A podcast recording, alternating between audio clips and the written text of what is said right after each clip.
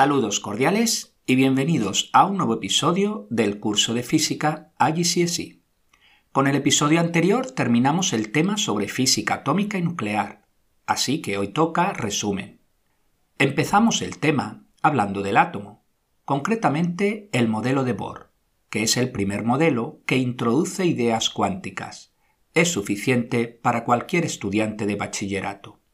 Según el modelo de Bohr, el átomo consta de un pequeño núcleo de carga positiva y donde se concentra casi la totalidad de la masa. Ahí en el núcleo se encuentran los protones y los neutrones. Alrededor del núcleo, y moviéndose en órbitas circulares, se encuentran los electrones, de carga negativa y masa muy pequeña comparada con protones y neutrones. En la mayoría de casos prácticos se puede considerar la masa del electrón cero. Recordad que las ideas cuánticas se encuentran en las órbitas, pues el electrón no puede estar en cualquier órbita, sino solo en ciertas órbitas permitidas, aquellas para las que el momento angular del electrón es un múltiplo entero de la constante reducida de Planck, h barra igual h dividido 2pi. En otras palabras, la energía está cuantificada, siendo sólo posible ciertos valores de la energía. Los protones y neutrones tienen prácticamente la misma masa, ligeramente superior la del neutrón, y aproximadamente vale 1.67 por 10 elevado a menos 27 kilogramos. La masa del electrón es muy inferior, aproximadamente vale 9.11 por 10 elevado a menos 31 kilogramos, unas 1837 veces menor que la del protón. En cuanto a la carga, el neutrón no tiene carga, es neutro. El protón tiene carga positiva y el electrón tiene carga negativa. En valor absoluto es el mismo valor, 1.602 por 10 elevado a menos 19 coulombios. Las partículas que conforman el núcleo se denominan nucleones, es decir, tanto protones como neutrones son nucleones. Los protones tienen carga positiva, así que se repelen por la fuerza electrostática. Entonces, ¿cómo es posible que el núcleo sea estable? Pues porque existe una fuerza de atracción mucho más grande que la fuerza de repulsión. Se trata de la interacción nuclear fuerte. En cuanto al tamaño, un átomo tiene un diámetro de aproximadamente un angstrom, que equivale a 10 elevado a menos 10 metros. El núcleo tiene un diámetro de aproximadamente un femtómetro, que equivale a 10 elevado a menos 15 metros.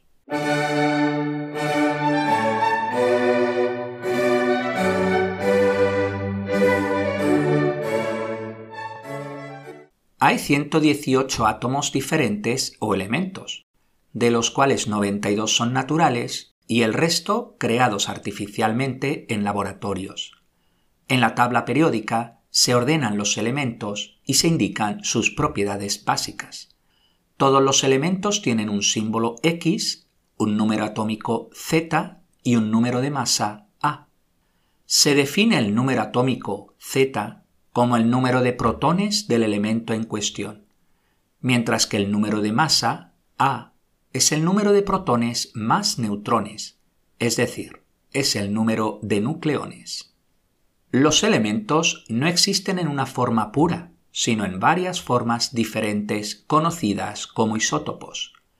Los isótopos tienen el mismo número de protones, pero diferente número de neutrones, los isótopos están en la naturaleza en diferente proporción, así que se define la masa atómica como la media ponderada de las masas de sus isótopos. Se define un nucleido a un átomo con una configuración concreta de protones y neutrones. Se conocen alrededor de 2.500 nucleidos, de los cuales muchos son inestables, y por tanto acabarán desintegrándose.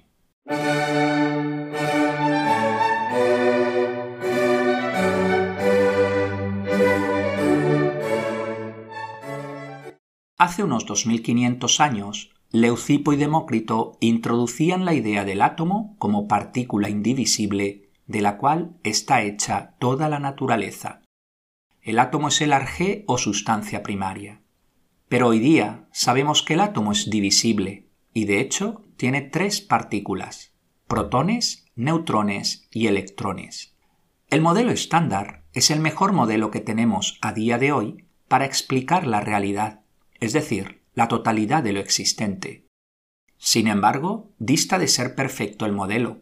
En particular, no contiene la fuerza de la gravedad, solo las otras tres fuerzas, electromagnetismo, nuclear débil y nuclear fuerte. El modelo estándar clasifica la materia en 17 partículas fundamentales, 12 fermiones responsables de la materia.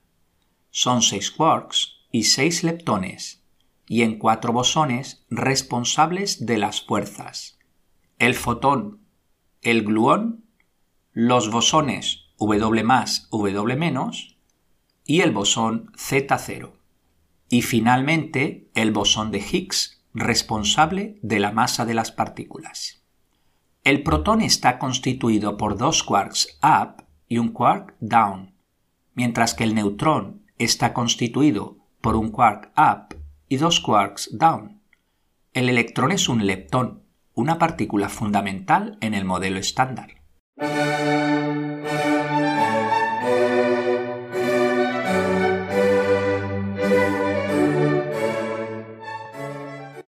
Hemos comentado anteriormente que algunos de los nucleidos son inestables. Esto significa que al cabo de un tiempo se desintegran. ¿Qué significa esto? Significa que el núcleo inestable emite partículas u ondas, transformándose en otro nucleido más estable que el anterior. El proceso no necesariamente para aquí, sino que a su vez el nuevo nucleido se desintegra emitiendo nuevamente partículas u ondas. Las partículas u ondas emitidas se conocen como radiación nuclear. Los materiales que se desintegran se denominan materiales radiactivos. Finalmente, el proceso de desintegración se denomina desintegración radiactiva. Hay tres tipos de radiación, denominadas radiación alfa, beta y gamma. Veamos todas sus características. Entre sus características está el poder de ionización. La radiación tiene el efecto de ionizar la materia. Esto significa que al pasar las partículas radiactivas, los átomos pierden o ganan electrones, con lo que se convierten en iones. Si gana electrones, se denomina anión. Si pierde electrones, se denomina catión. Un gas ionizado conduce electricidad. La ionización es peligrosa para los seres vivos, ya que daña y destruye las células. La radiación alfa son núcleos de helio 4, es decir, constan de dos protones y dos neutrones. Debido a los dos protones, la carga relativa es de más 2. Tiene una gran masa, mucho mayor que la partícula beta.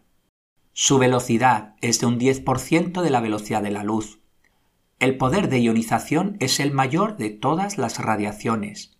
Su poder de penetración es pequeño. Basta una hoja de papel, o la piel, o unos pocos centímetros de aire para parar las partículas alfa. Los campos electromagnéticos desvían dichas partículas. La radiación beta son electrones muy rápidos. Su carga relativa es menos uno. Tiene una masa pequeña en comparación con las partículas alfa su velocidad es de un 90% de la velocidad de la luz. El poder de ionización es débil, mucho menor que el de las partículas alfa.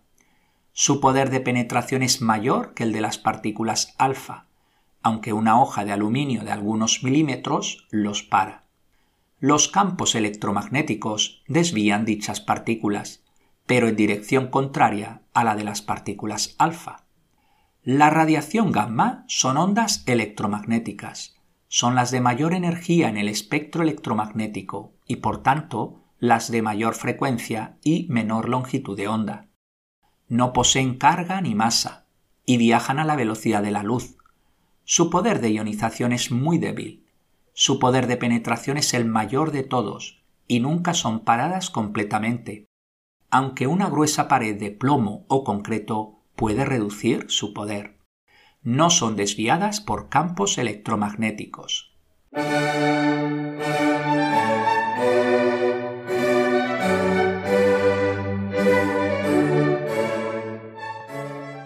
Varios son los métodos de detección de radiación.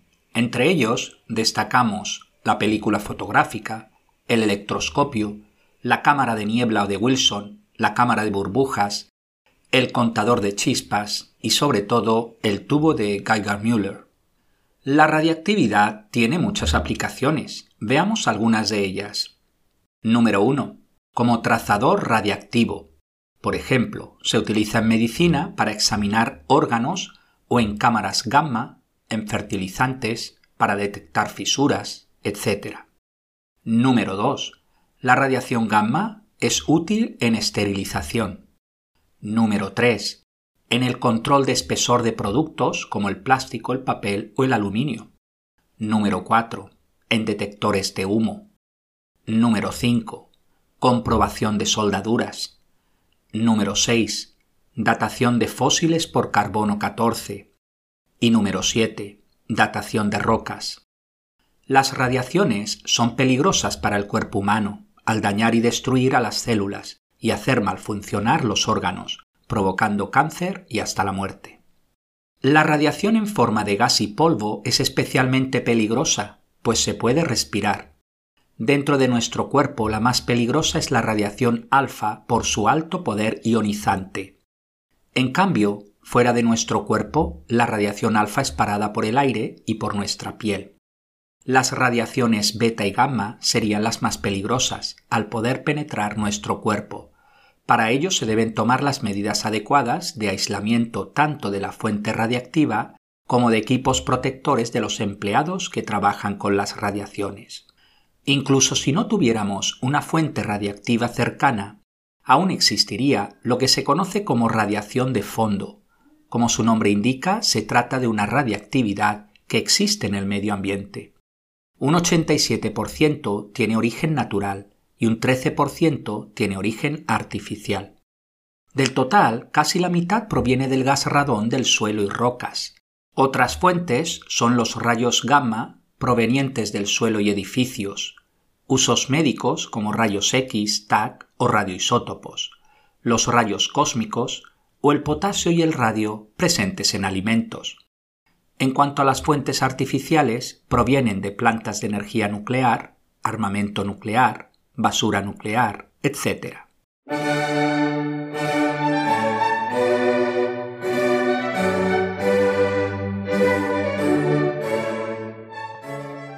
Recordemos las dos desintegraciones radiactivas, alfa y beta. En ambas desintegraciones se obtiene un nuevo núcleo, distinto al original. La desintegración alfa libera una partícula alfa de acuerdo a la ecuación x a z flecha y a menos 4 z menos 2 más alfa 4 2 la desintegración beta menos libera una partícula beta de acuerdo a la ecuación x a z flecha y a z más 1 más beta 0 menos 1. La desintegración beta más libera un positrón de acuerdo a la ecuación x a z flecha y a z-1 más beta 0 más 1. En cuanto a la emisión de radiación gamma, el núcleo no cambia.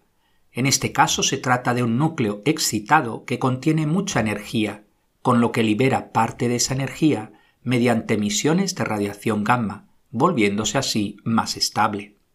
La desintegración radiactiva es un proceso aleatorio y espontáneo, Aleatorio significa que no sabemos qué núcleo en concreto de una muestra se va a desintegrar ni cuándo lo hará.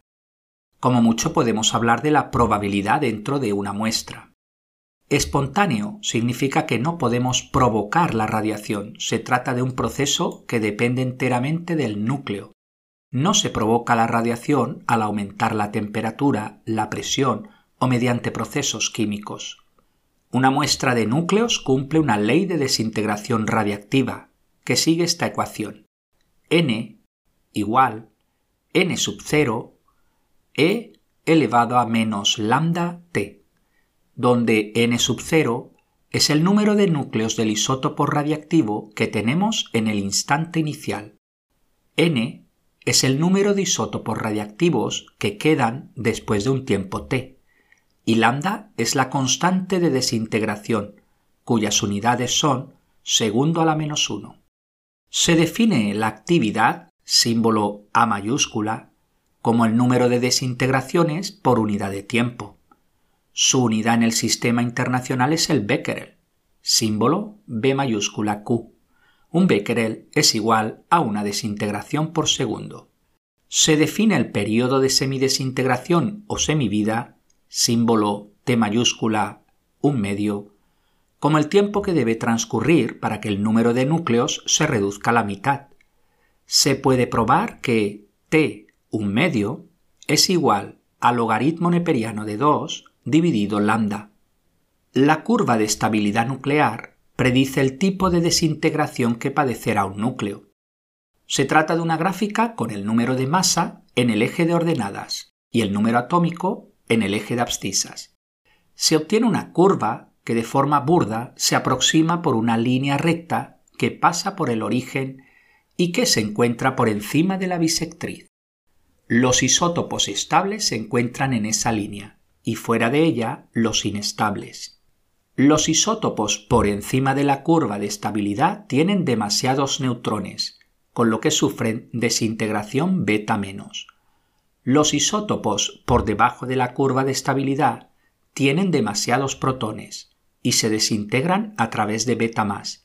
Los isótopos más masivos, con número atómico mayor a 83, se desintegran emitiendo partículas alfa.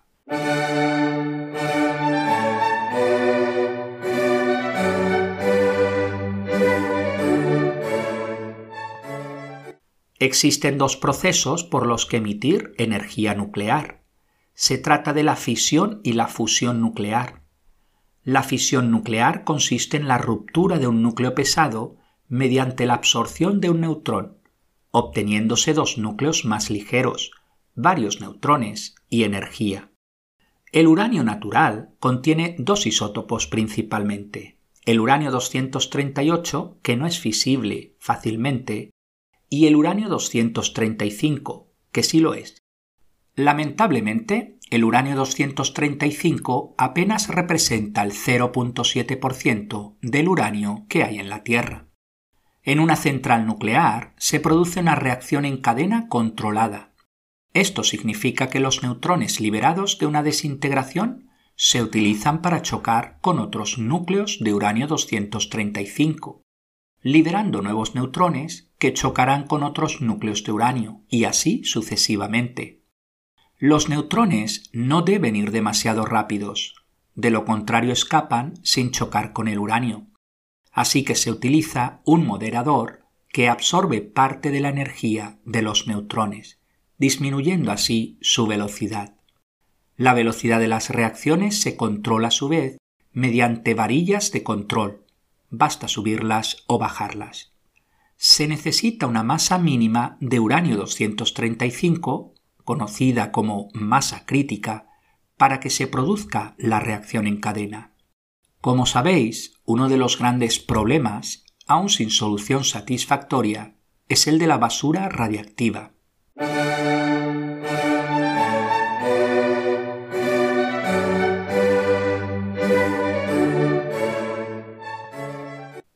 fusión es el proceso contrario a la fisión. En la fusión, núcleos ligeros, normalmente isótopos del hidrógeno, se unen para formar helio y en el proceso liberar energía. La fusión es el proceso por el que las estrellas emiten energía dentro de su núcleo. ¿Por qué es tan complicado de conseguir la fusión? Para unir dos núcleos de isótopos de hidrógeno se deben vencer las fuerzas de repulsión de los núcleos, de ahí que hacen falta energías muy altas y por tanto temperaturas muy altas. es como intentar recrear un sol en un laboratorio.